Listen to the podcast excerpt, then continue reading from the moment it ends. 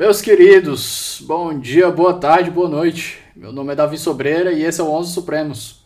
Eu tô passando só para lembrar da importância do apoio de vocês. O 11 é um projeto que eu amo de coração, mas ele tem seus custos de manutenção e do tempo que eu uso para me preparar para as conversas. Então eu queria aqui pedir para você que nos acompanha que não deixe de conferir nossos planos lá no Apoia-se. O link está aqui na descrição do episódio. Você pode ajudar com qualquer valor a partir de um real e os planos incluem desde o recebimento de livros até o acesso antecipado aos episódios. Vai por mim, um real faz uma diferença enorme. Aliás, se cada apoiador doasse um real por mês, eu acho que eu conseguiria até contratar um estagiário para me ajudar. Enquanto isso, fico eu sendo coordenador, editor, design e estagiário aqui no 11. É isso. Espero que estejam todos bem e nos encontramos depois da vinheta.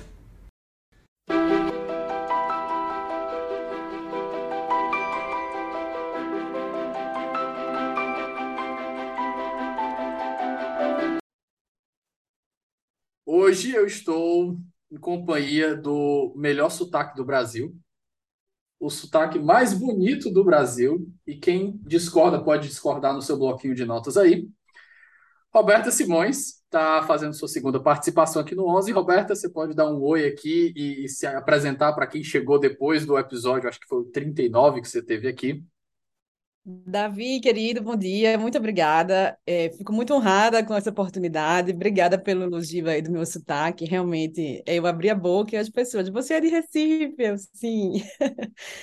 e já moro aqui em Brasília há 13 anos, mas não perdi. E é isso. Muito feliz de estar conversando com você novamente. Só pedir licença antes da gente fazer a primeira pergunta para lembrar de um, patrocinador muito querido que eu tenho aqui, que é a Contracorrente. A Contracorrente criou recentemente um clube do livro jurídico. Para quem quiser conhecer, é www.quebracorrente.com.br. Você tem acesso aí a obras traduzidas inéditas no Brasil.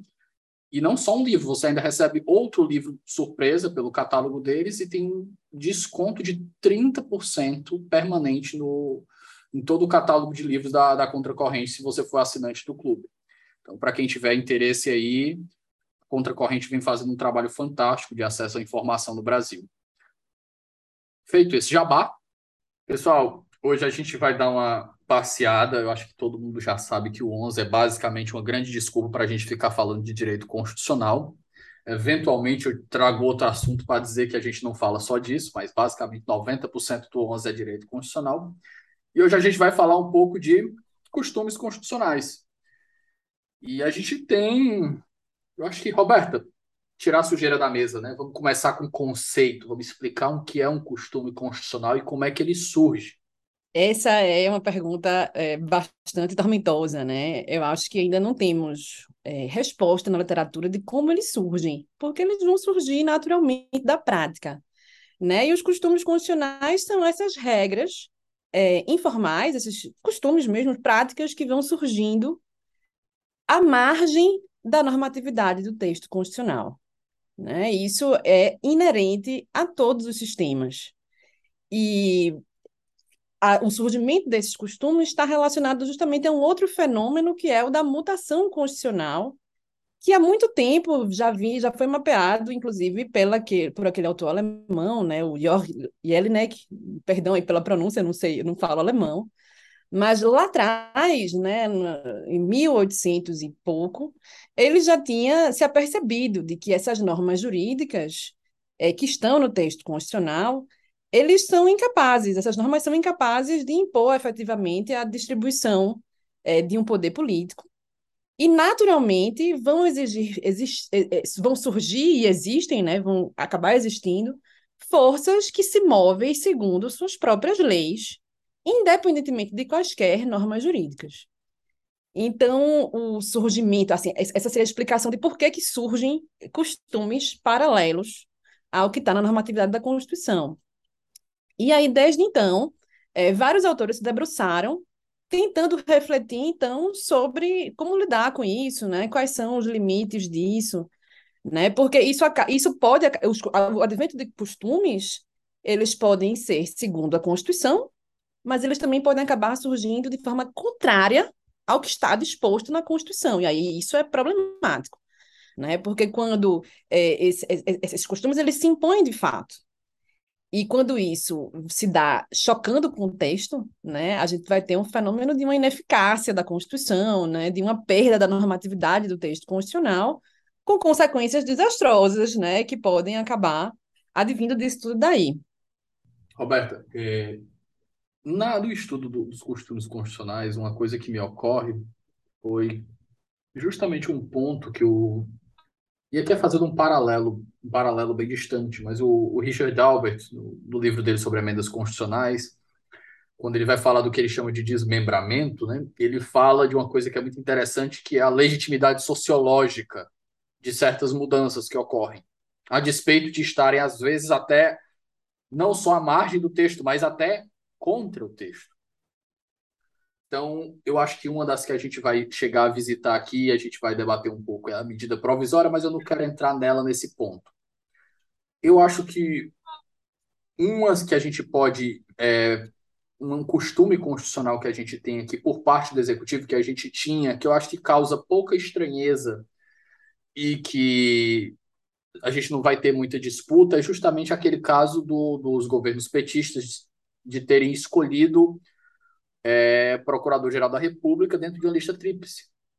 Você tem aí uma medida aí que foi voltada a trazer uma ideia de autonomia para o órgão e que a gente não tem previsão constitucional nem de existência de lista tríplice, muito menos de uma escolha da cabeça de, do, do mais votado dessa lista tríplice.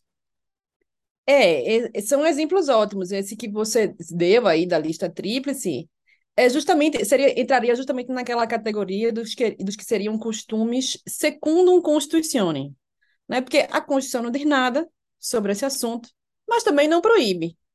E aí esse costume pode surgir. Só que daí a que de um costume você retira um enforcement é um salto gigantesco, né? Então parte da controvérsia diz respeito a também qual é a força jurídica desses costumes no momento em que eles são é, interrompidos, por assim dizer, né? Ou quantas vezes, a partir de quantas repetições você pode afirmar que existe um costume? Isso também não tem uma resposta por parte da literatura clara. Né? E aí o próprio exemplo, inclusive, da, do que você também, a gente conversou da, da vez passada, que é sobre a devolução de medidas provisórias. É, a, a Constituição não prevê mas também não tem uma proibição. Então, naturalmente vão surgir essas, essas práticas né, paralelas aí. E o que eu afirmo é que dentro do Poder Legislativo seria o locus mais profícuo para que esses costumes surjam. Né? Porque, em primeiro lugar, o Congresso Nacional ele também é um intérprete da Constituição, né? ele também está fazendo leituras do texto constitucional a partir do que é possível, do que é permitido, e então isso, isso não tem como controlar. E talvez seja um, um certo vício, né, por parte da literatura em querer é, acabar com isso. Não tem como acabar. né? Por isso que as por isso que os países, inclusive, de tempos em tempos, trocam de Constituição, né? Porque vislumbram a necessidade de atualizar o texto. Os textos eles não abarcam toda a normatividade. Então, naturalmente, textos flexíveis vão dar muito espaço para o surgimento desses costumes. E no caso da lista tríplice, esse costume surgiu e logo ele foi abandonado. Eu não vejo problema com isso, né? não, não, vejo nenhum problema. E, e eu acredito, eu não lembro se essa questão chegou a ser judicializada, acredito que uma parte da categoria pleiteou que ah, fossem nomeados sempre a partir de lista. Eu acho que é, primeiro... é, uma é uma exigência da categoria de transformar isso em lei, porque o Brasil é assim, né? A gente desenvolve alguma coisa, aí a gente vai e quebra com aquela coisa, alguém não gosta, então vamos botar na lei, porque aí não tem mais, não tem esse negócio de subjetividade. Pois é, e aí é, não, não tem como, assim, surgiu esse costume, mas eu não acredito que seja legítimo que as carreiras pleiteiem o enforcement nesse costume, já, né? já que não tem uma norma brigando. E é, algo muito parecido, por exemplo, foi o que surgiu com a interpretação do que é notório saber jurídico. Notório saber jurídico é uma noção vaga, né? uma expressão vaga que está no texto constitucional, e a interpretação tradicional que, se veio a isso É, dignidade da pessoa humana é mais complexo. Mas no caso do notário saber jurídico, Mas qual é o falo, é um negócio tão abstrato que para você Ah, colocar ali dentro. isso. Né? Então, Normas vagas, elas precisam ser dotadas de um conteúdo. É, mas assim, mas perceba a questão do, de, de, do salto que existe entre um costume e uma interpretação, porque no caso do notário saber jurídico, se vem exigindo que só cumpre esse requisito se for bacharel em direito. Mas a Constituição não prevê a exigência de ser bacharel em direito. E aí, né, aí no, no dia que alguém resolver nomear alguém que não seja bacharel, isso vai dar problema. Porque nunca, assim, teve aqueles episódios lá da época do Império, mas não, não conta, né? Hoje em dia surgiu esse costume constitucional e vai ser complicado desfazer isso. Mas note que também não está no texto. Roberta, eu eu estou escrevendo, a gente está editando um segundo livro com o grupo de pesquisa aí do IDP sobre Suprema Corte. E tem um caso que o costume constitucional, que é justamente o caso que eu escrevi, que é de 2020 na Suprema Corte Americana, que é Tiafalo versus Washington. O que aconteceu foi justamente durante a eleição do Trump com a Hillary Clinton, que alguns alguns é, delegados, né, que lá existem as duas eleições. Você tem a eleição geral, que três, né? Tem as eleições preliminares dentro dos partidos para escolher quem vai, vai, vai concorrer. Depois você tem as eleições gerais, que são o povo em geral vai votar. E depois, com o resultado do que o povo votou, os delegados de cada estado vão emitir seus votos. O que aconteceu lá, em grande resumo, é que alguns delegados, depois da derrota, depois da, depois, depois da derrota do, do, da Hillary Clinton, eles tentaram meio que convencer delegados republicanos, que foram a maioria dos vencedores, que o Trump ganhou mais votos em 2016, a não votarem no Trump. O Trump tinha ali, eu acho que 303 delegados, a Hillary tinha 260 e poucos, e eles queriam tirar 30 delegados do Trump para que assim ele não alcançasse os 270 necessários para a vitória e o, o Congresso lá, a Câmara dos Deputados, o equivalente dele à Câmara dos Deputados, fizesse a escolha.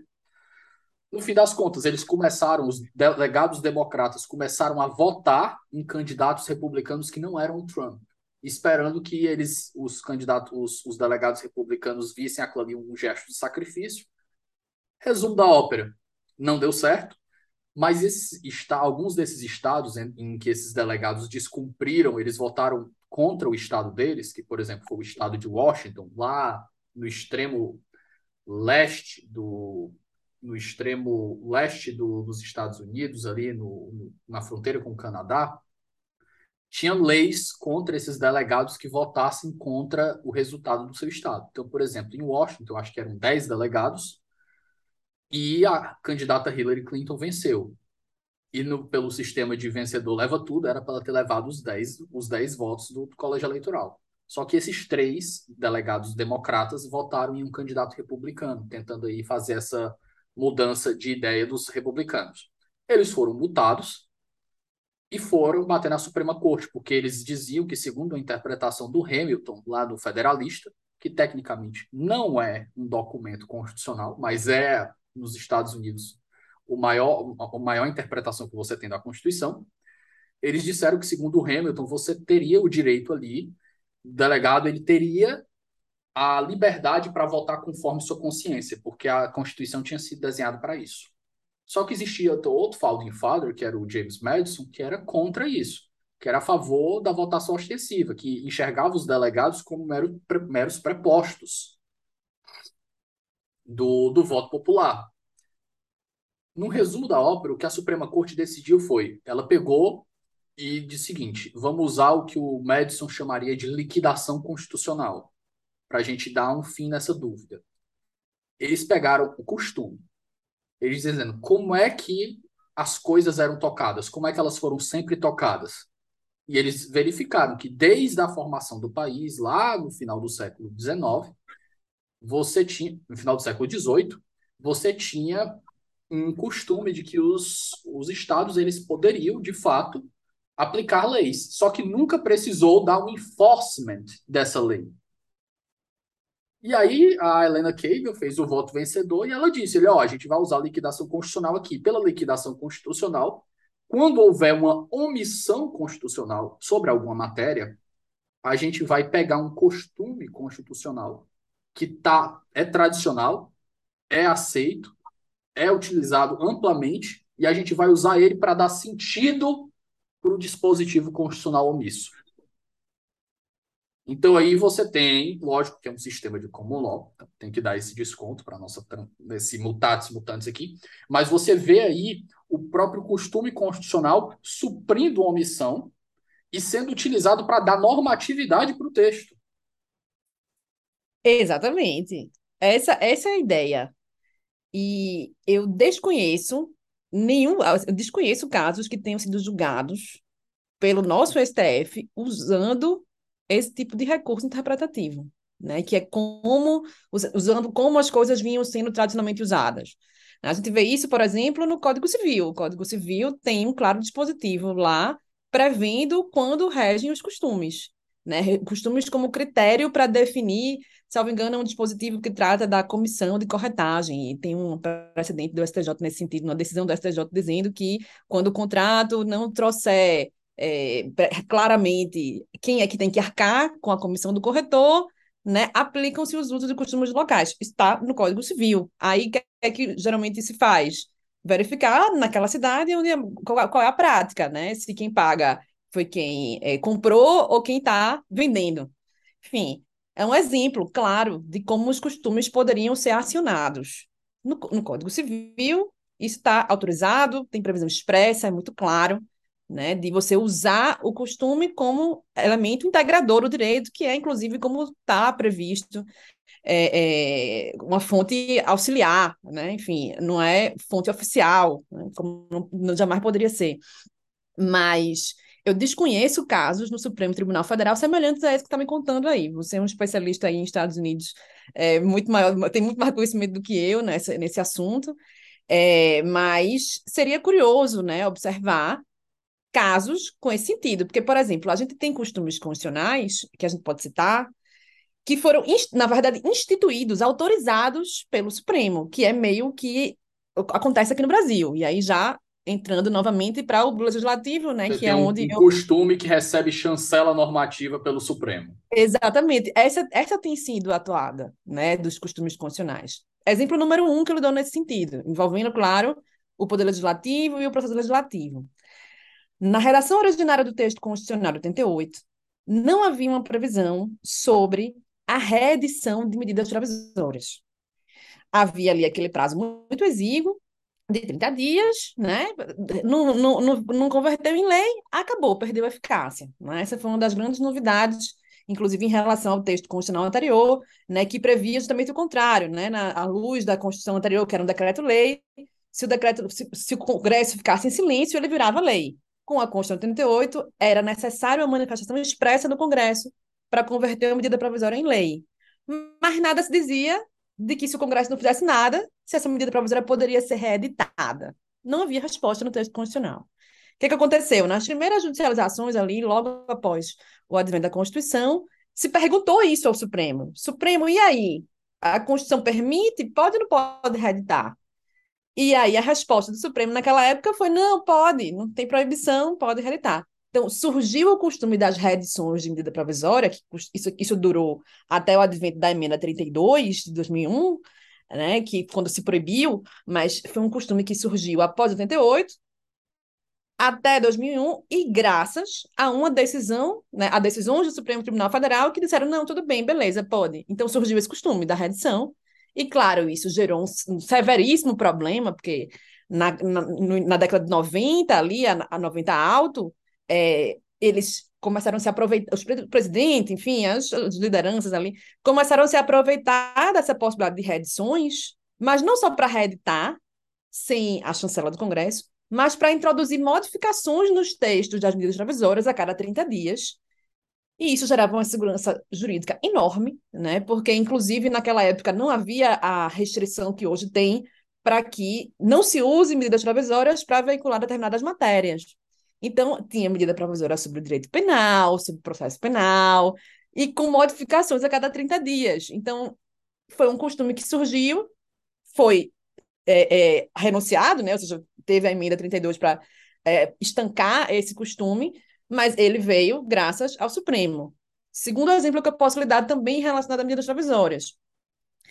Em 2009, é, o então presidente da Câmara dos Deputados, é, o deputado Michel Temer, ele lançou, né, ele respondendo a uma questão de ordem, é, lançou o que ficou conhecido como a doutrina Temer, que foi uma interpretação restritiva sobre a figura do trancamento da pauta, é, que foi também uma das novidades introduzidas justamente pela emenda 32, né, essa que a gente está conversando. Só para leis ordinárias, é, né? Isso, é, exatamente. A, a, o texto constitucional, se você abrir ali o artigo 62, parágrafo 6 né, que é onde está prevista a, a figura do, do, do, do ficam sobrestadas, está escrito, ficam sobrestadas todas as deliberações. O texto constitucional, nesse aspecto, é muito claro. E aí, qual foi o costume? Costume, porque digo, foi uma interpretação surgida no do legislativo, mas que o presidente Michel Temer, né, naquela época, assim, profundo conhecedor do direito constitucional, né, profundo conhecedor das práticas, né, de como funcionam as coisas no Brasil, é, disse, né, que automaticamente ele deu essa interpretação e ficou aguardando a chancela do Supremo, porque isso foi judicializado no mandado de segurança, né, esse mandado de segurança é o 27, é, 9, 27931, enfim, daqui a pouco a gente confirma o número, e, na época, o ministro Celso de Mello chancelou, né? Ah, não, essa é uma interpretação necessária, legítima e possível. Veja, o texto constitucional diz todas as deliberações ficam sobrestadas. Mas aí foi um segundo caso em que a gente observa isso que eu estou lhe contando, né? Aí veio esse costume constitucional de interpretar restritivamente o trancamento da pauta para liberar a pauta em relação às matérias que não poderiam ser veiculadas via medida provisória. E, assim, muito razoável essa lógica, né? Porque, tal como estava o costume naquele então, né, o trancamento da pauta é, foi um instituto pensado pela emenda 32 de 2001 para justamente obrigar os parlamentares a deliberarem, que era o problema do sistema anterior a 2001, né? Que a, as reedições beneficiavam, né, ali o, a, a, o, o, o presidente, que ele independentemente da manifestação de vontade do Congresso, se valia das medidas provisórias, aí não, vamos tentar obrigar a que o Congresso se manifeste para acabar com essa bagunça. E se criou o trancamento da pauta. Só que aí gerou uma situação de, naquele então, de 2009, de ter seis meses de pauta trancada pela frente. Era março, quando o presidente Temer resolveu trazer essa, essa interpretação.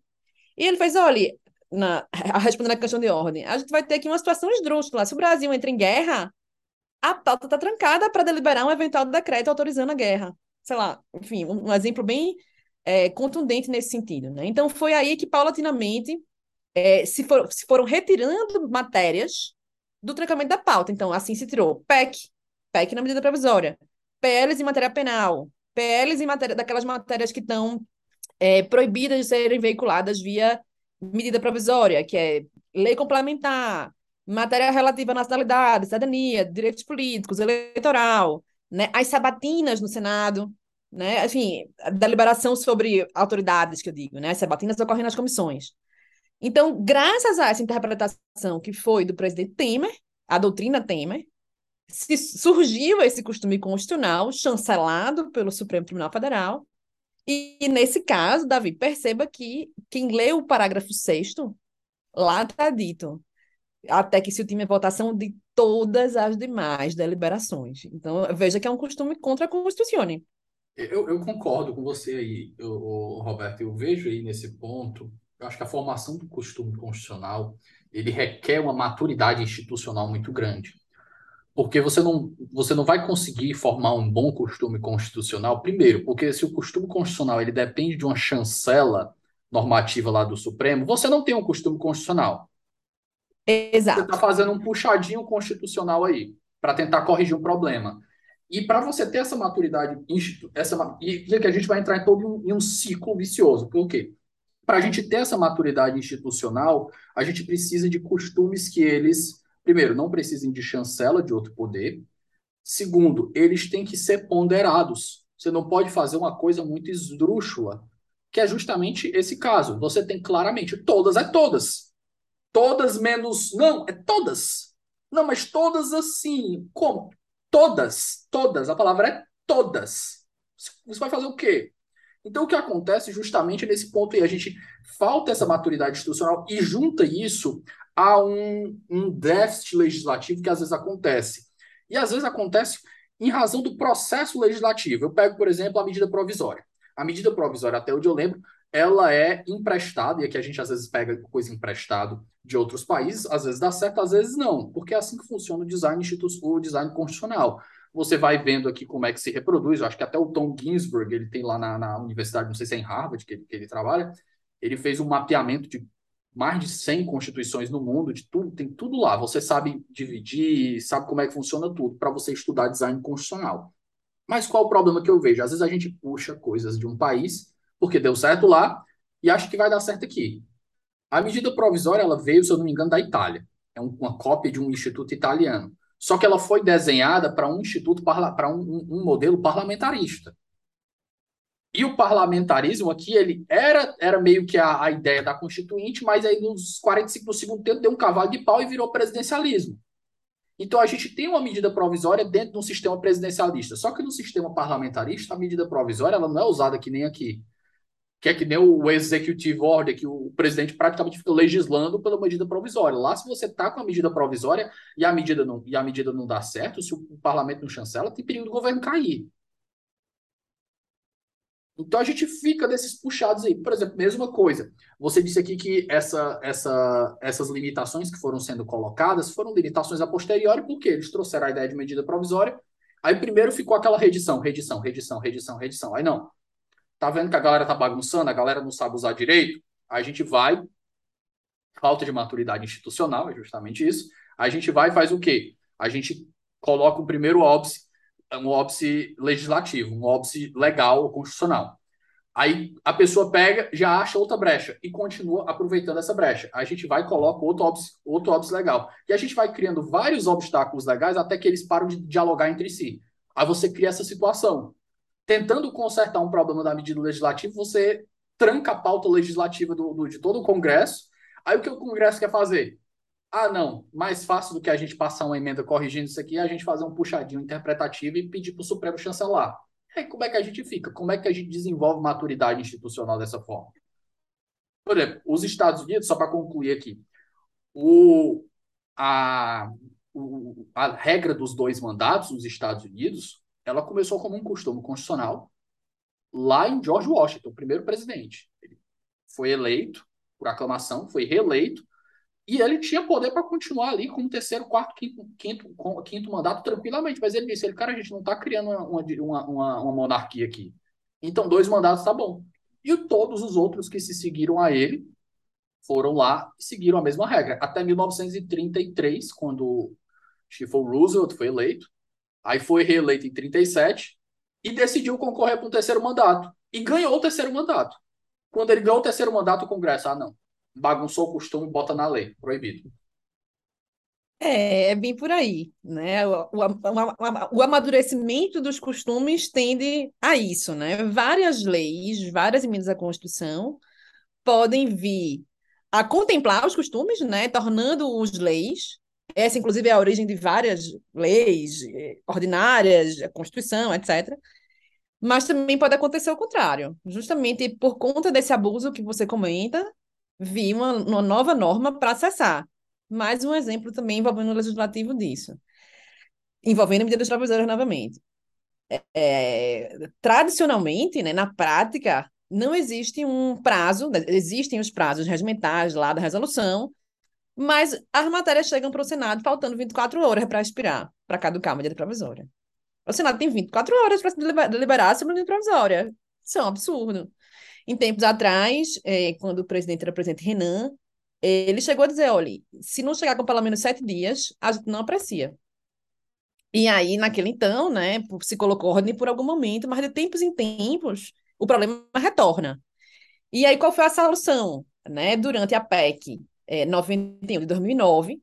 Se, se, essa PEC ela foi já, inclusive, aprovada pelas duas casas legislativas.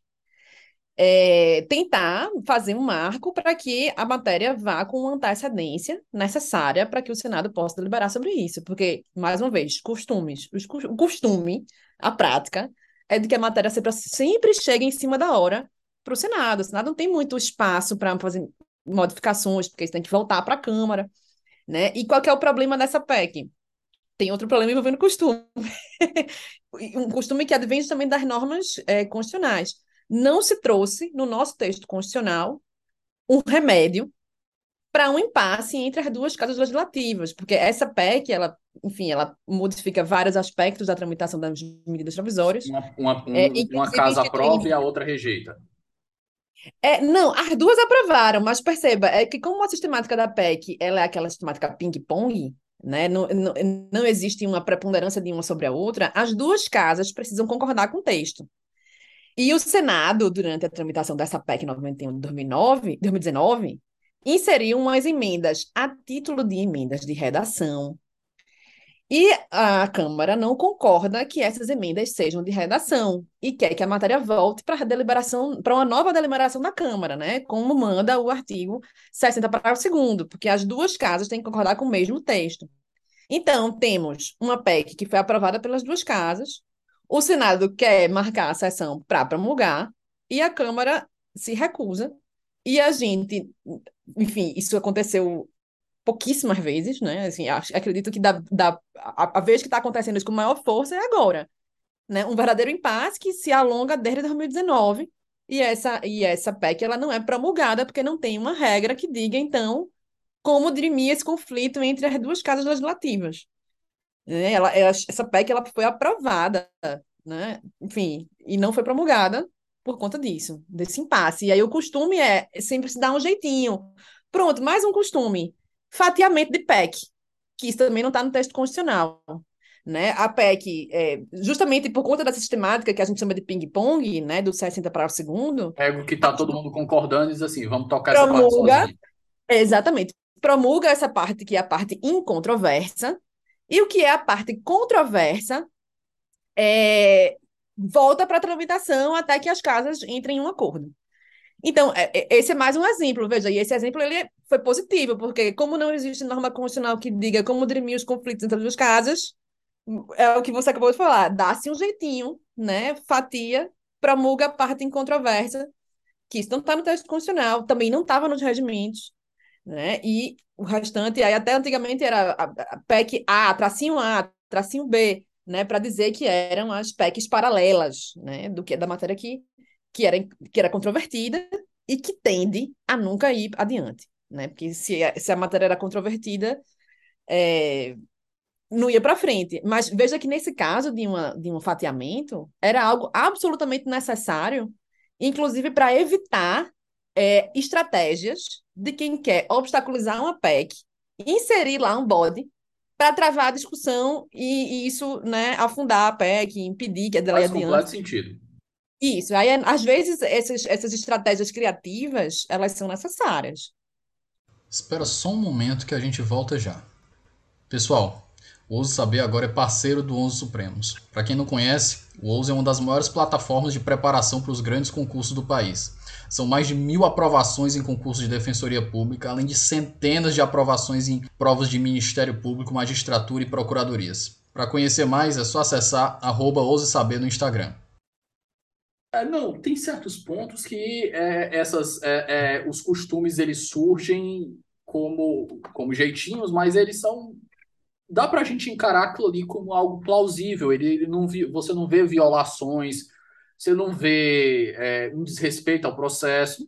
É, é um jeitinho para corrigir uma tentativa de se valer do processo para distorcer o processo. Então, por exemplo, é, o, tranca, o trancamento da, da, da PEC que aconteceria aí é, é alguém que está tentando obstaculizar o, o, o, desenvolvimento de uma PEC, porque ah, eu desgosto, eu não quero que seja aprovado. Então, eu vou usar um subterfúgio aqui, vou botar um negócio aí dentro e pronto, a gente vai trancar tudo. Não.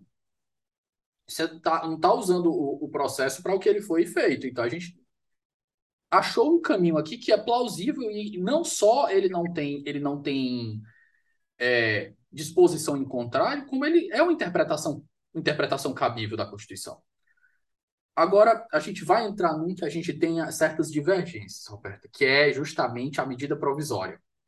Então, eu quero que primeiro você traga aí para a gente como tem sido feito essa, essa, esse desenho aí das, da devolução de medidas provisórias e quais são os fundamentos que, que, que corroborariam essa, essa, essa interpretação que permite a devolução com a suspensão dos efeitos, porque essa é o, é o principal, acho que é o principal ponto de divergência que a gente tem.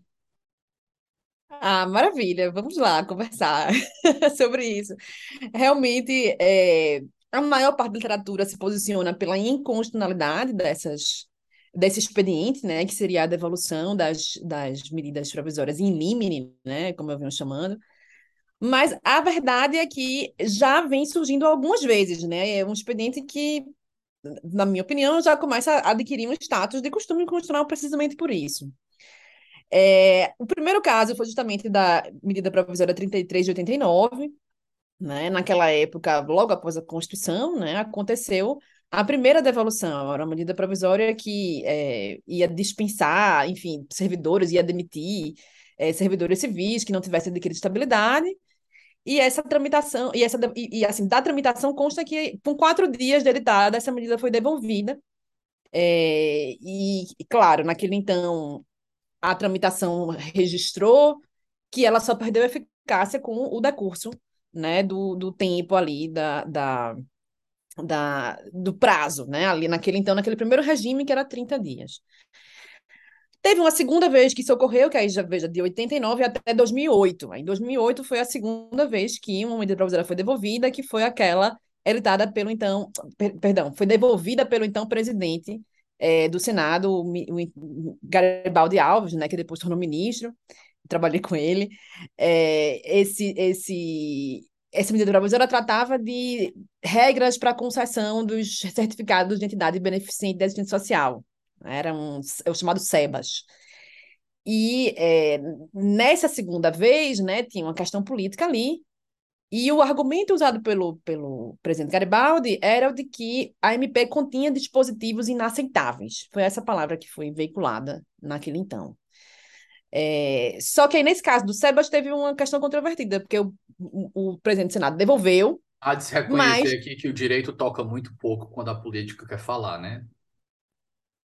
É, bem, tem, tem várias variações disso, né? Inclusive tem uma que tem outra frase que coloca que quando a política entra por uma sala, a ciência sai pela outra porta, né? Entra por uma porta, a ciência sai pela outra, enfim. Mas parlamento é isso. Parlamento é o domínio da política, né? E aí, justamente porque é o domínio da política, perceba o que aconteceu nesse episódio. É, o presidente Temer, ele acabou levando, porque ele era presidente da Câmara, o Temer.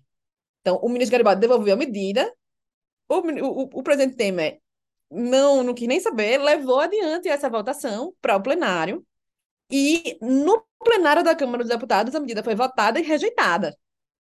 Então, perceba, naquele então, a, a, a devolução não teve efeito jurídico, é, nenhum, porque o presidente da Câmara ignorou o ato do presidente do Congresso, né, que é o presidente do Senado. É, inclusive, o, teve uma questão de ordem nessa época, e ao responder à questão de ordem, o presidente Temer se manifestou dizendo que é, a devolução era incompatível com a natureza da medida provisória, é, que, por força da própria Constituição, ela é válida desde a edição, ela tem força de lei, e ela só deixa de ter força de lei, a medida provisória só deixa de produzir efeitos nas hipóteses de rejeição, né, ou seja, rejeitadas expressamente, como foi o caso do SMP dos SEBAS, perda de eficácia pelo decurso de prazo, e ele adicionou aqui a revogação, né, a revogação que é a edição de outra medida provisória ou de um projeto de lei, né, que no curso é, tire a, a, vigência, né, tire aí a, a validade. Bem, naquele então, 2008, Aí depois, pela terceira vez, teve um episódio em 2015, que foi o episódio da MP 669, ali também permeada de questões políticas, salvo engano, era, ou era o PAN, ou era a Copa, era alguma coisa, algum episódio olímpico desses que estava acontecendo no Brasil. E essa medida provisória, ela reduzia um benefício que era da desoneração fiscal da, da folha de pagamentos de alguns segmentos de atividade econômica, ou seja, revogava um benefício tributário e isso implicava aumento de tributos. E aí isso gerou um grande debate, né? A matéria era bem controvertida, e o, a justificativa usada pelo presidente Renan naquela época foi de que a matéria poderia gerar instabilidade jurídica. E, a, e além disso, não era urgente, né? porque você revoga um tributo, mas se não for convertido em lei, volta, enfim. Né? Era a, a, foi a justificativa na época. Tanto das, das, das, dessas duas vezes de 2008 e 2015, né, houve um claro, uma clara menção no dispositivo regimental do regimento interno do Senado, que é aplicável subsidiariamente né, nas situações de omissão do regimento comum, né, porque a medida provisória né, ela, ela é apreciada pelas duas casas, enfim.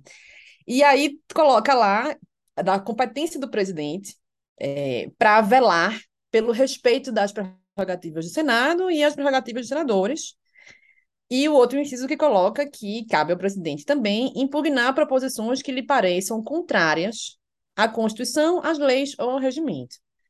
É, então, é, enfim, se usou essas previsões regimentais para é, proceder ao ato de devolução, mas, repito, não tem nenhum dispositivo no texto da Constituição prevendo a devolução. Qual é a minha leitura? Né? Que é o argumento que eu, que eu coloquei em dois textos né, publicados na minha coluna no Jota. Né? Se o parlamento ele pode rejeitar ao fim de 120 dias, ele também pode rejeitar de plano, né, devolvendo no início da tramitação. É, isso não estaria vedado, mas. É, no caso, o parágrafo 5 da, do artigo 62 da Constituição. Exato. Isso não estaria vedado precisamente por conta desse parágrafo 5 do 62, que coloca é, a possibilidade desse exercício né, de, um, de uma deliberação prévia, de um juízo prévio. Né? Se coloca aqui a deliberação de cada uma das casas sobre o mérito das medidas provisórias dependerá de um juízo prévio sobre o atendimento dos pressupostos constitucionais, e não se disse no texto constitucional de quem seria esse juízo prévio.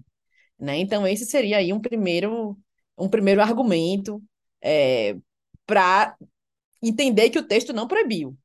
Né? Não proibiu.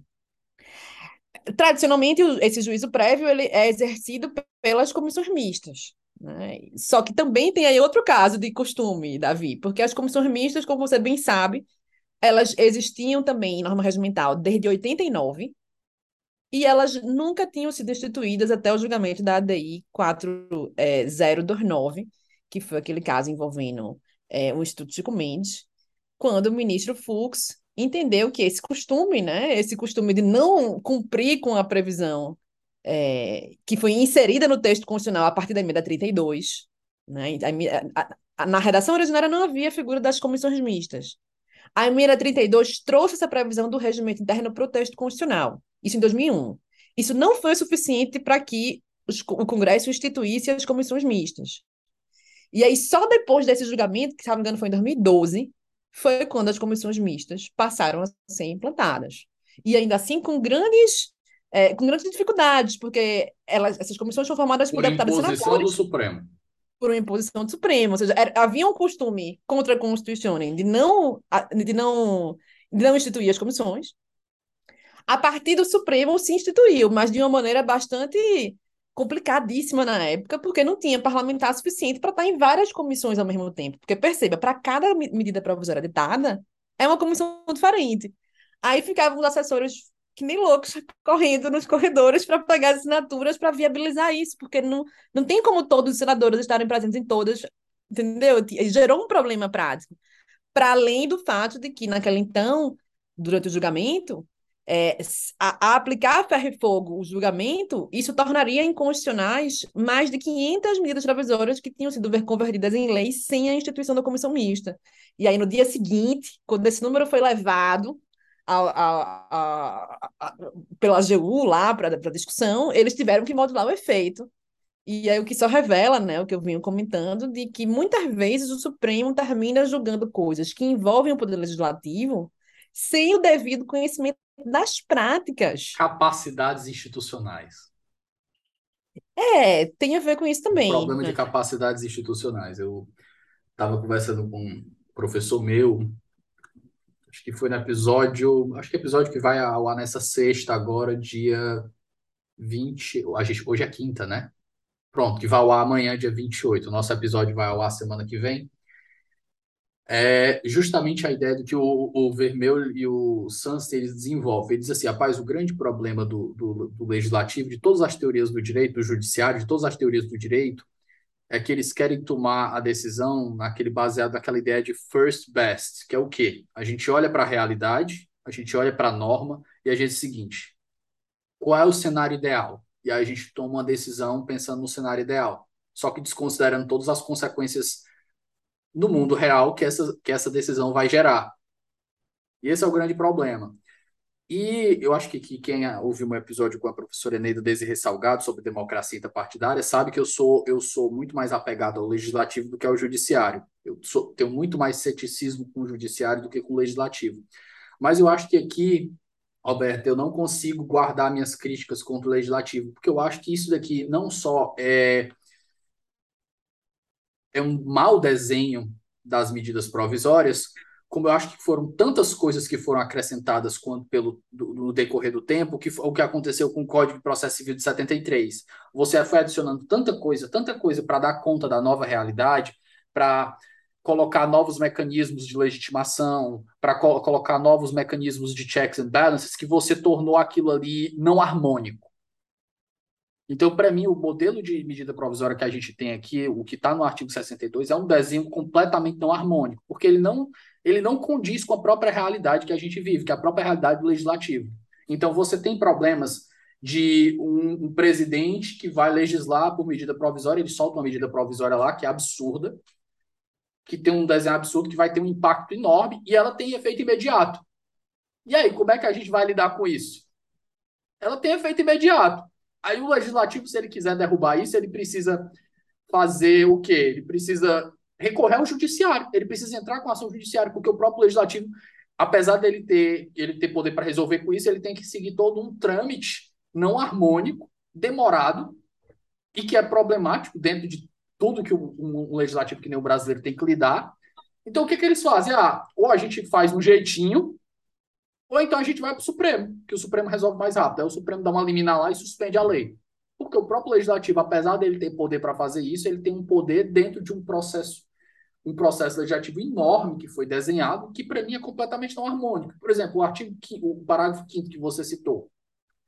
É, digamos ainda que eu, eu, eu, eu pegasse ele e entendesse que ele permite aqui a, a, a devolução. Mas a devolução dele pra, seria para os pressupostos constitucionais. O pressuposto constitucional é relevância e urgência.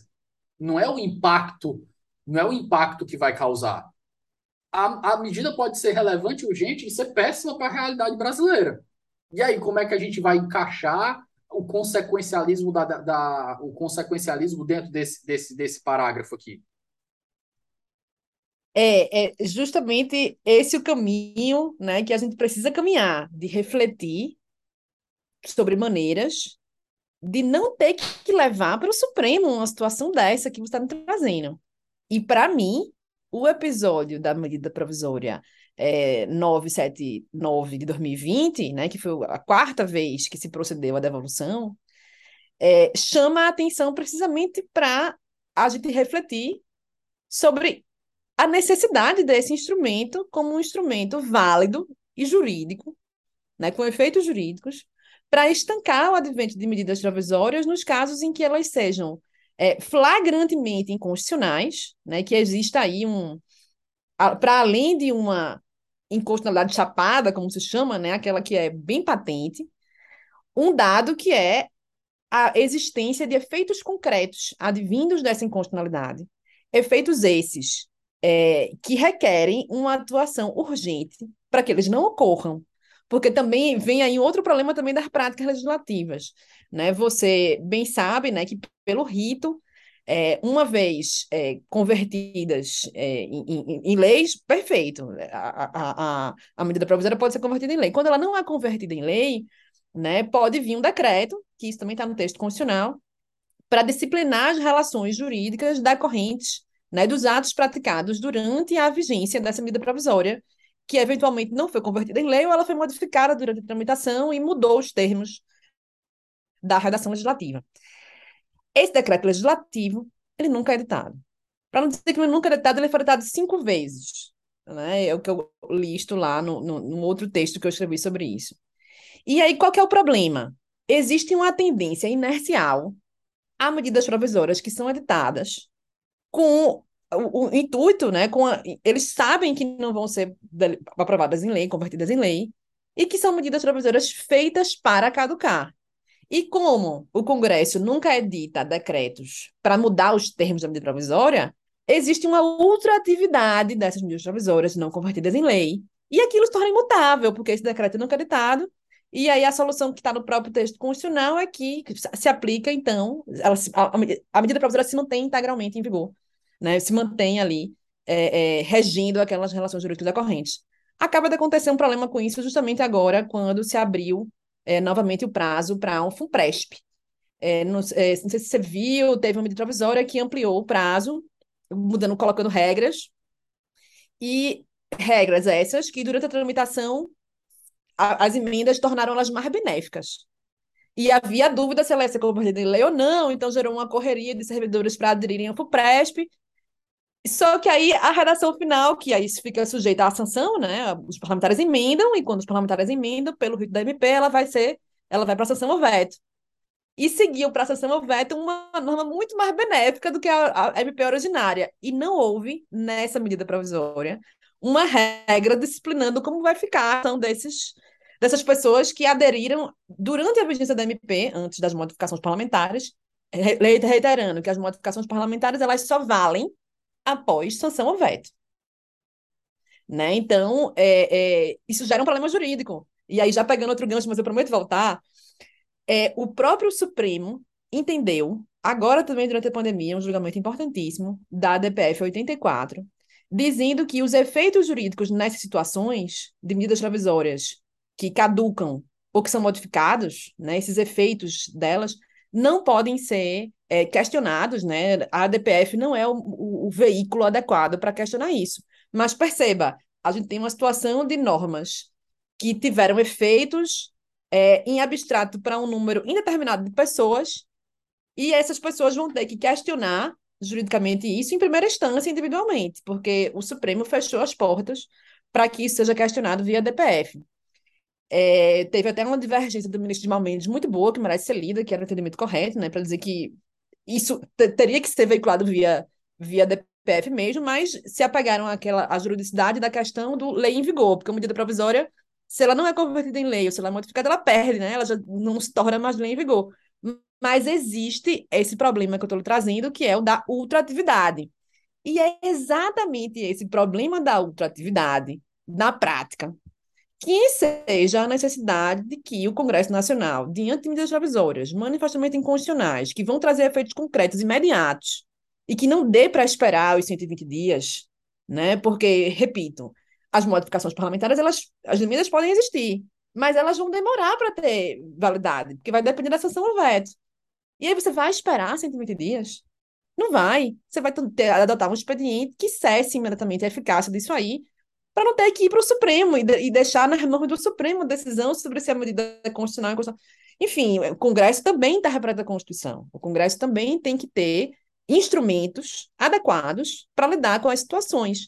E foi justamente esse o caso daquela medida provisória é, de 2020, quando é, os eventuais reitores que fossem nomeados à luz dessa, dessa é, reitores pro tempore ali, eles iam poder tomar posse, eles iam poder eh, praticar atos administrativos, e isso ia gerar uma confusão tremenda, né? Caso depois, para rever depois isso ia ser complicado. Então, é nesse contexto que eu defendo um pouco esses requisitos adicionais que poderiam subsidiar uma decisão do presidente do Senado, né, na qualidade de presidente do Congresso, para devolver as medidas provisórias, e só ele, né? Porque aí já começaram a surgir depois textos outros dizendo, não, e aí quem é que pode? Só o Senado e, e da Câmara, e, e, se for da comissão? Não, só o do, do Senado, que é o do Congresso, né? Daria isso, só, só isso para ele. O meu ponto aí, Roberto, eu acho que a gente precisava enxugar esse artigo 62, esses parágrafos do artigo 62, precisava colocar uma disposição que é, fosse mais clara nesse sentido. E eu acho que, e aqui é uma opinião minha, eu sou contra hum, esses poderes concentrados. Eu acho que, por exemplo, eu, eu, eu, desgosto muito, acho muito pouco republicano essa ideia de que, por exemplo, só o presidente da Câmara tem o poder para tocar o impeachment. Eu, eu, acho isso pouco republicano. Eu acho que a gente precisa de mecanismos de controle isso.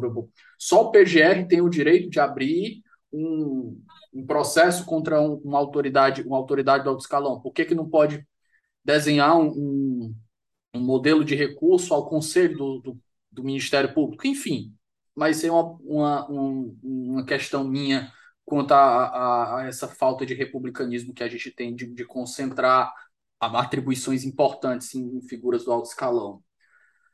Mas outro ponto aqui que a gente vai puxar, Roberta, que é uma, da, uma coluna mais recente sua, que foi justamente o piso da enfermagem, a, a decisão do Barroso. Eu já acredito. Deixa, antes de você entrar nesse tema, deixa eu só fechar. Claro, então, fique à vontade, por favor. Seguinte, é, duas coisas, né? Isso que você falou, tá, eu concordo com você, né? Existe realmente uma questão é, que é de amadurecimento institucional, como você falou mais cedo, sobre o exercício de competências, mas isso é uma questão que também precisa ser pensada, decidida, deliberada, porque existe um poder de agenda, né? Inclusive esse poder de agenda ele veio de decisões do Supremo também, né? O poder de agenda que é na hora de pautar as medidas provisórias, né? Que foi o que norteou a doutrina Temer.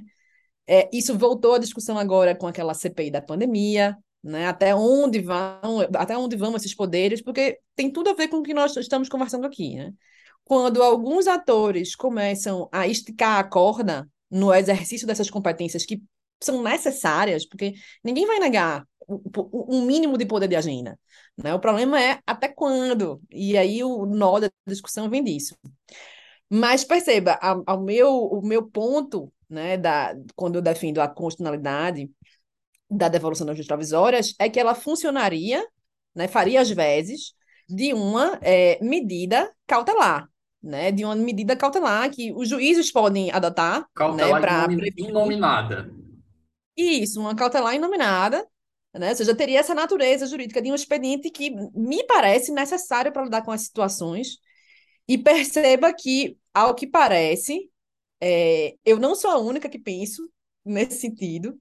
Né? Eu não assessorei o presidente nessa, nesse, nessa questão especificamente, né? O presidente Pacheco, né? Que foi o responsável pela devolução da última MP que foi devolvida, que foi a, a 1068 de 2021 né? Eu, eu não faço parte da assessoria dele, né? Eu sou é, advogada show de fábrica, que eu digo, né? Eu estou longe da política, eu faço só o meu. Mas foi curioso notar que é, nessa última devolução, ele teve bastante cuidado, né, na hora de devolver, para já registrar o encerramento da tramitação, né? E, e isso ficou bem documentado no, no ato declaratório dele. E o argumento adicional em favor da, da, da juridicidade desse instrumento foi a decisão da ministra Rosa Weber, que na ADI 6991, que foi ajuizada também contra a SMP, lá no final na, na, na, do dispositivo da decisão dela, ela colocou lá que é, a, a, cautelar que ela estava dando, né, a liminar que ela estava dando, é, concedendo, se dava sem prejuízo é, sem impedir que o presidente do Congresso Nacional pudesse exercer um juízo negativo da admissibilidade quanto a essa medida provisória, extinguindo desde logo o processo legislativo resultante de sua edição. Ou seja, já houve já um caminho, um redirecionamento para que o costume surja certinho como tem que ser, né? Porque o argumento contra a devolução é o de que não, a medida provisória ela só pode é, só, só ser eficaz se ela for rejeitada, se ela caducar ou se ela for modificada. Fora disso, não existe maneira. E aí, o próprio Supremo, assim, digo, a decisão monocrática da ministra Weber, é, contemplou essa possibilidade e adicionou-lhe, extinguindo desde logo o procedimento, que foi o que o presidente Pacheco fez. As duas coisas aconteceram na mesma noite. Ele, no ato declaratório, encerrou a tramitação, justamente para ter o efeito de cessar a validade, a vigência, né? Enfim, mas avante. É, Roberta, só sobre esse ponto eu vou, eu vou discordar da, da Rosa Weber aí, desse, do mérito dessa decisão, porque para mim o, o, problema, o problema aí é que a gente está numa situação que, à luz da, do que eu interpreto aqui do, do desenho, foi que o, o legislativo ele colocou tantos grilhões no processo, no processo de tramitação da, da, da, da medida provisória, ele colocou tantos grilhões nas próprias pernas que eu não vejo uma abertura para esse tipo de interpretação, sem, sem desrespeitar o processo que foi instituído na Constituição. Mas, enfim, divergências à parte. Tocando para outro ponto aí, que é justamente essa decisão do piso da enfermagem, Alberta, eu já conversei sobre esse piso da enfermagem à luz de umas três análises diferentes. Uma delas foi a análise econômica do direito, eu conversei com o professor meu, e a outra foi a luz da teoria do direito. Eu tinha feito até um filme no Twitter sobre isso daí, de ver todos os problemas que eu enxergo nessa decisão. E essa decisão ela é muito ilustrativa da infraestrutura do pensamento do, do ministro Barroso porque você consegue ver aqui até aquela ideia de, de, um, de, uma filosofia da consciência, de que ele é capaz de enxergar o que as outras pessoas não são capazes, que a decisão dele ali é a certa e dos outros estão errados. Eu digo aqui, na sua coluna você colocou alguns pontos relativos a uma análise de, em geral, capacidades institucionais. Como é que o, o judiciário vai fazer uma análise do que de qual é a decisão ali, qual o estudo foi melhor, se o da, das empresas ou do, ou do legislativo. Mas se a gente for destrinchar a decisão toda, a gente tem um primeiro problema aí. A decisão foi do, do, do, do legislativo foi para todos os enfermeiros. Então, a ação que foi impetrada foi pelo um, um grupo que representa o setor privado. E ele, com base no setor privado, usando uma lei que é destinada para o setor público, ele suspendeu para todo mundo. Aí ele pega e desconsidera um estudo que foi feito pelo legislativo, mas ele considera um estudo que foi feito que logo, a gente lança logo uma suspeição, porque ele foi feito pelas partes que têm interesse direto. Então, ainda assim que você pode dizer que o, o, o, a medida ela tem uma, uma ela pode ser um estudo legítimo, tudo bem, mas a gente já coloca esse, esse ponto aí. E o maior problema aí é, para mim, é onde é que entra a competência do legislativo para fazer, a, do, do, do judiciário para fazer essa escolha? Onde é que o judiciário tem é, poder para escolher e dizer que se isso vai ser uma política boa ou ruim? Ah, vai quebrar todo mundo. Eu, particularmente, numa interpretação liberal, eu acho que você levar um piso de uma categoria, você vai causar desemprego. Ah, Davi, mas os hospitais eles são ricos, eles têm como pagar. Eles, eles terem como pagar não quer dizer que eles querem pagar. Para mim, o que vai acontecer é eles vão demitir vários enfermeiros, vão sobrecarregar uns e vão botar o dinheiro para ele ali e mandar ele se virar. Mas isso não vem nenhum ao mérito, porque isso não cabe ao, judiciário decidir. Não cabe. Não cabe. Pergunta: tem inconstitucionalidade aqui? Ah, não, mas a consequência disso aqui é que muita gente vai ficar desempregada. E se ficar desempregada é contra o espírito da Constituição? É, é, é isso que a gente vai. É esse tipo de, de esforço hermenêutico que a gente está fazendo para declarar a inconstitucionalidade de uma lei? Você não tem condição de você fazer um negócio desse. E o maior crítica, e essa daqui é subjacente, Roberta, é justamente aqui que a gente faz a conexão com o nosso, com o nosso tema que é o que? A partir do momento que o judiciário ele faz isso, ele tem esse hábito de fazer isso, que é corrigir decisões ruins, eventuais decisões ruins ou boas, mas enfim, são decisões que cabem ao legislativo.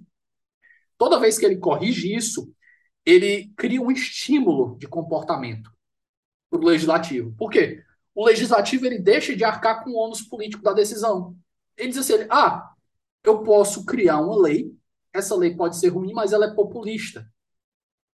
E aqui eu fico bem na fita, porque eu assinei essa lei aqui com, meu, com, com meus, com meus eleitores, mas daqui mais para frente, aí, antes dela causar os problemas dela, o, o judiciário vai lá, corrige, eu digo que foi culpa deles. E eles têm um estímulo para continuar produzindo essas leis ruins. Ah, Davi, o que, que tu acha que devia acontecer? Deixa todo mundo se lascar. Deixa quebrar. Infelizmente, é assim que a gente desenvolve maturidade institucional para não fazer esse tipo de comportamento idiota. É, Davi, eu vou só tirar um pouco as tintas, né? Daí sua fala aí apaixonada, né? Mas assim, é, existe um, um, um, toda uma discussão sobre isso, né? Da, sobre o advento desse tipo de controle é, que é, vem sendo chamado pela literatura internacional sobre o controle semi-procedimental. E, e aí a gente pode conversar sobre isso, assim, vai vir como, vem como costume, perceba que é, no Brasil, ao que me consta, essa decisão do piso da enfermagem foi a primeira vez que a gente viu uma decisão com esse tipo de conteúdo, né, que se encaixa nessa definição da literatura sobre o que é um controle semi-procedimental. E a própria literatura é, mapeia que ele é acionado, esse, essa, essa modalidade de controle, quando é, não há argumentos é, do ponto de vista material para afastar a inconstitucionalidade, né? para dizer que aquela lei é inconstitucional, né? para afastar a constitucionalidade das leis.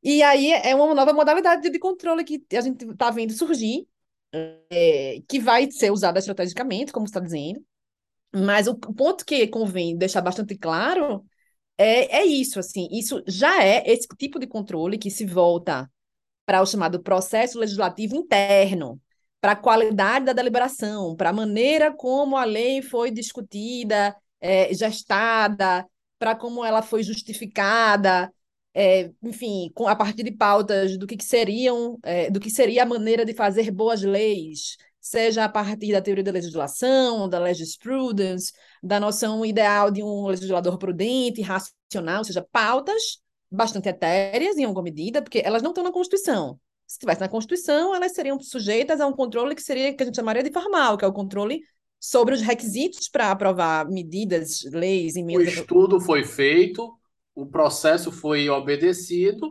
Onde é que está a inconstitucionalidade? Ah, não, a qualidade do estudo é ruim.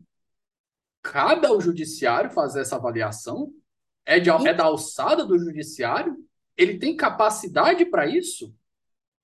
E é esse, esse é o ponto de discussão de parte da literatura, né? Veja que, repito, isso já é uma realidade em países como Alemanha, Bélgica, Colômbia, Estados Unidos, Israel, Peru, Tribunal de Justiça da União Europeia, o Tribunal Europeu de Direitos Humanos. Todas essas cortes que eu comentei aqui, todos esses tribunais, eles procedem a essa mudança de um perfil de controle, né? Que se volta para, então, verificar esses aspectos e repito, isso vem acontecendo especialmente em casos em que a lei ela não é manifestamente inconstitucional, ou ela tem um grau de complexidade que o Poder Judiciário não tem como é, investigar, e aí eles recorrem a esses outros elementos para verificar como foi o procedimento decisório, para verificar a qualidade do processo decisório. E aí, com base nisso, a própria literatura vem mapeando dificuldades, porque pode dar choque né? Beleza. Se a lei for perfeitamente constitucional e o procedimento for ruim, como é que a gente faz? Né? Prevalece o procedimento ruim, que aí vai, vai tornar a lei que é materialmente constitucional em lei inconstitucional, ou o contrário. É, o contrário a gente já viu acontecer aqui. Né? Um procedimento adequado, é, usado como justificativa para validar uma lei dentro de uma margem de disfuncionalidade. Esse foi o caso que seria uma espécie de antecedente muito rudimentar dessa discussão aqui no Brasil, que foi a ADO 22. Essa ADO 22, ela se debruçou sobre uma lei de 96 que restringiu a publicidade de bebidas alcoólicas apenas as bebidas que superassem o, o, o, o os 13 graus de sec, que foi o corte é, decidido pelo Congresso Nacional a partir do qual as bebidas estariam proibidas, né? Ou seja, abaixo de 13 graus de sec é, poderia, poderiam ser veiculadas publicidades, né? E aí essa lei acabou sendo considerada constitucional porque o procedimento legislativo subjacente foi adequado. Foi, foi se, se, a ministra Carmen Lúcia entendeu que teve audiências públicas e que havia evidências, né, havia razões de ordem fática que justificassem a escolha do Congresso Nacional em deixar de fora as, a publicidade de, de cerveja, por exemplo. Né? Então, o processo legislativo foi usado como argumento auxiliar. Né? Enfim, é, a cerveja foi equiparada à propaganda por conta da maneira como a discussão foi travada no, no, no Congresso. A grande questão, eu concordo com você, é que a gente não tem uma segurança sobre quando é que esse controle chamado semiprocedimental ele vai ser acionado. E qual é o, o, problema relacionado a isso? é também que ele se debruça, né, esse controle se debruça sobre parte das matérias que a gente chama de matérias interna corporis, porque são matérias que estão ou reguladas somente no regimento interno, porque, repito, se a discussão fosse sobre matéria constitucional, o controle era formal, né, requisitos de ordem formal. Se esses requisitos não estão na Constituição, são regimentais. E, e, pelo próprio pelo próprio julgamento que houve no tema 1120 da repercussão geral, é, o Supremo se, ab se abstém, né, abre mão de investigar sobre a interpretação dos regimentos, né? Ou seja, proibiam o controle que é de regimentalidade. Nesse caso da, da decisão do piso da enfermagem, né, foi a primeira vez que a, que eu, a gente está vendo é, um, um, uma, uma discordância do judiciário quanto ao método de tomada da decisão legislativa. Ou seja, perceba, não é o conteúdo, é quanto ao método decisório. É... O argumento foi esse que você já colocou, né, de que o estudo de impacto foi inadequado, porque estimou somente o custo da implantação dos pisos, mas não comprovou a viabilidade econômica. É, os, ou seja, os efeitos econômicos esses que você trouxe, né, de desemprego, de, de baixar salário, etc. Então, perceba que você mesmo já trouxe aqui que subjaz a essa linha de raciocínio uma espécie de discordância quanto ao mérito. Mas perceba, o mérito não é inconstitucional. Vai haver uma dificuldade, que é uma dificuldade quanto à implementação, mas perceba que argumentos de eficácia por óbices de implementação, eles não são constitucionais, né? Não existe um parâmetro constitucional que permita a gente verificar que quando a lei é aprovada e ela vai encontrar dificuldades para ser implementada, ela, a gente vai suspender? Não, né? Não funciona assim o nosso controle. Então, é, é, é, esse controle semiprocedimental ele acaba funcionando como uma forma sofisticada para intensificar o controle sobre atos legislativos. E aí, repito, a partir desse manejo de noções vagas é, que eu venho criticando, né, esse manejo de um devido processo legislativo como algo sumamente etéreo que não permite a gente acionar ex ante o que é que esse devido processo exige. Porque, veja, pela Constituição as regras são claras. Com os parâmetros da Constituição, a gente controla formal material. Mas a partir de uma noção do devido processo legislativo que não está escrita em lugar nenhum, que ela é formada a partir de uma literatura que sequer tem consenso, que são meras pautas. Né? Em alemão existe uma palavrinha que eu não vou saber pronunciar corretamente, que é oblige, enfim, é, para se referir a deveres que não são jurídicos, são deveres morais, deveres éticos, que não têm um enforcement jurídico. Então, práticas de legislar melhor entrariam nessa oblige, alguma coisa assim, que eu não vou saber Tem pronunciar. mais consoante do que vogal. É, exatamente. E eu, eu não, não estudei alemão, né? Mas a, na literatura está colocada, né? Que essa é a palavra que, que, que no alemão reflete a diferença que para nós a gente precisa sempre falar deveres que são jurídicos, deveres morais. E essa, aí lá no alemão existe essa palavrinha que é para se referir a deveres morais, que são deveres, mas não tem o enforcement jurídico. Né? Então, esse, esse controle semi-procedimental é, vai vir com força no Brasil, né? A gente não tem nenhuma dúvida disso, né? Que quando algo começa nesses termos, né? E ele vai servir para quê? Para intensificar os, os intensificar o controle, mas ele jamais deveria servir para substituir os métodos tradicionais do controle formal e material, né? Sob pena de a gente instituir o que eu também venho criticando há muito tempo, que é o chamado tricameralismo brasileiro. A expressão não é minha, é, é de algum autor de, que eu devo ter lido num, artigo, não vou lembrar o nome dele agora, mas é a ideia de que o Supremo Tribunal Federal funciona como Câmara Legislativa de fato, né, decidindo o rumo das políticas que deveriam ser é, é conduzidas e decididas politicamente, né, com P maiúsculo, dentro do parlamento, né?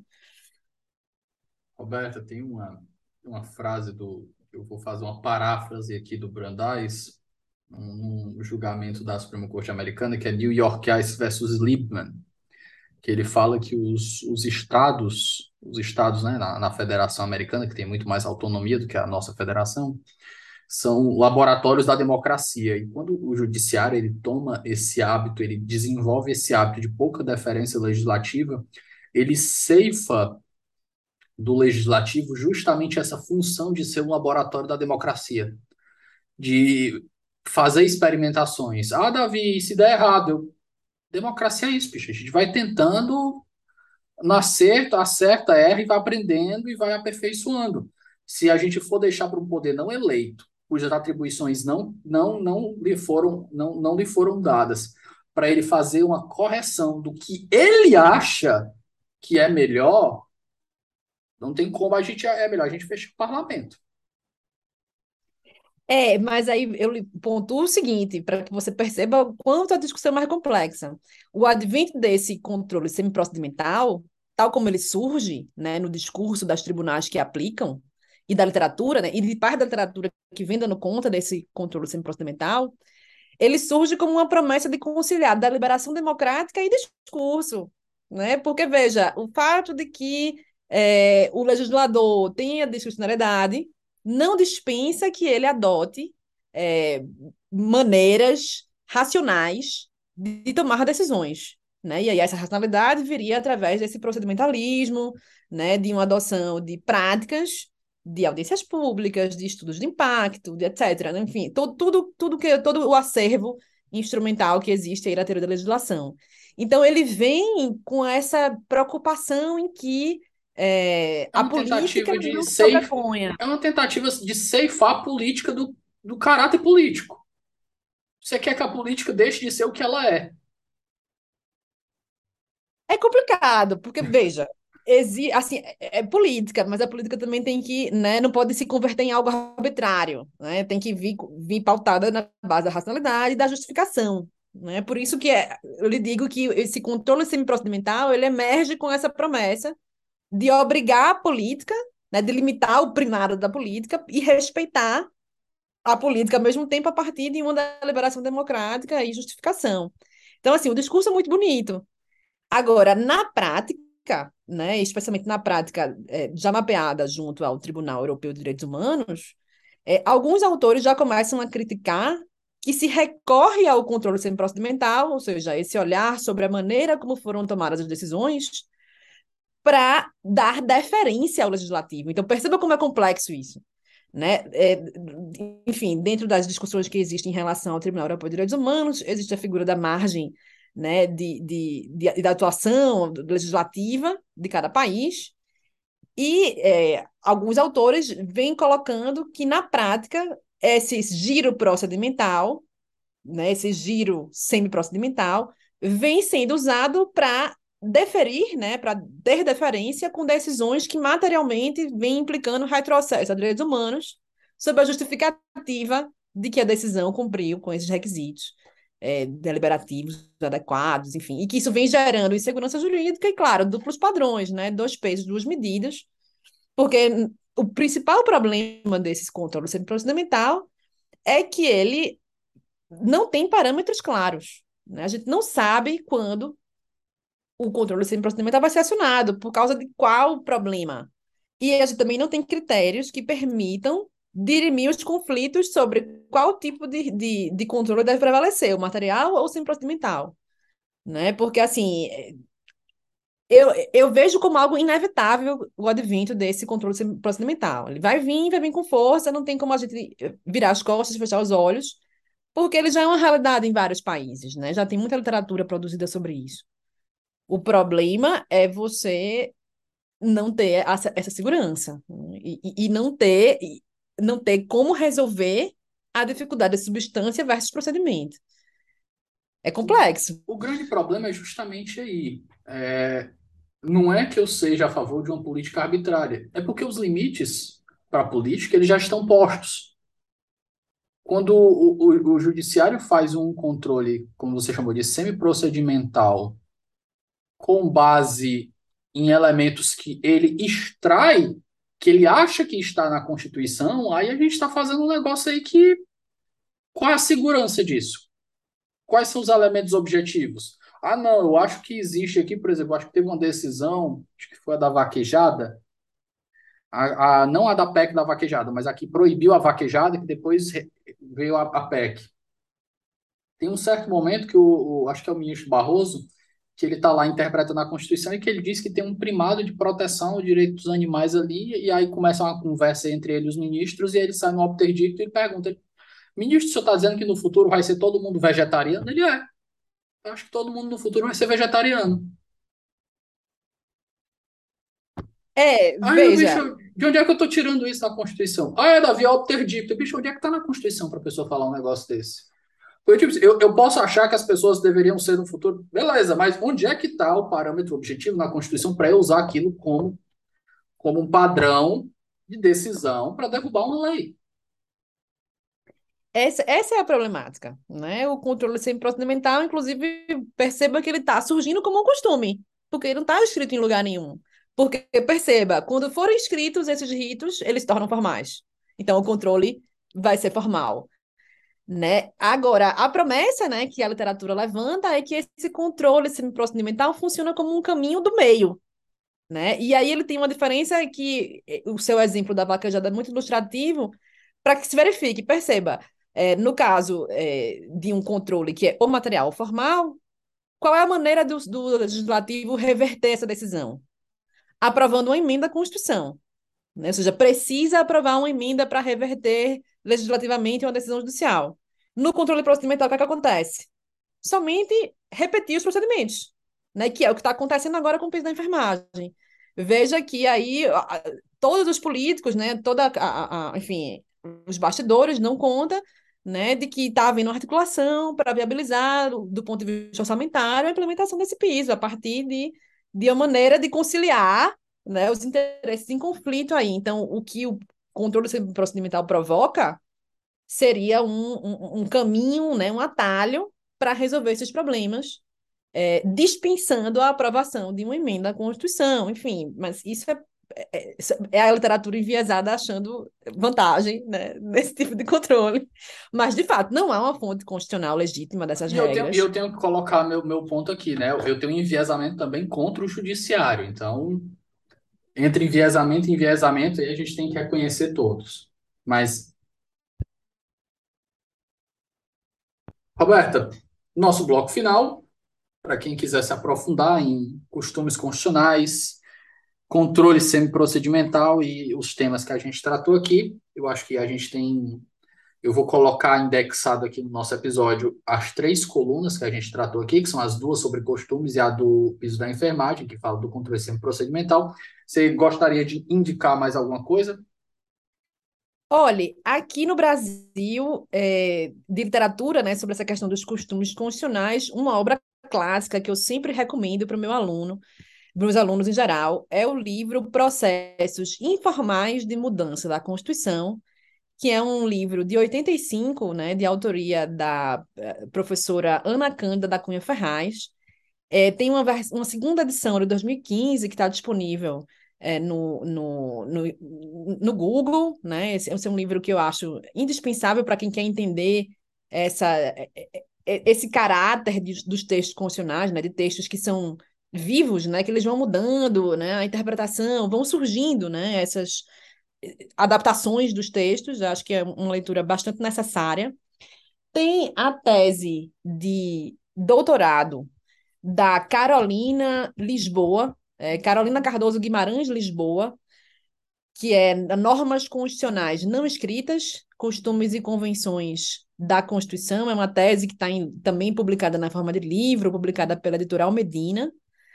É, claro, para quem está interessado mais em mutação, teria ainda Conrad Hess, temas de direito constitucional, o capítulo final em que ele trata sobre os limites da mutação da Constituição, porque tem justamente a ver com essa questão dos costumes contra a Constituição que vão surgindo. Tem também o próprio Jelinek aqui, né, de reforma e mutação da Constituição. Eu tenho essa edição aqui que eu estou te mostrando pelo vídeo do Centro de Estudos Políticos Constitucionais. É, que mais? Sobre controle semi-procedimental, é, eu estou escrevendo algo sobre isso, que deve sair em breve, e eu também tenho já Mas revista, revista, né? Não é no J, não.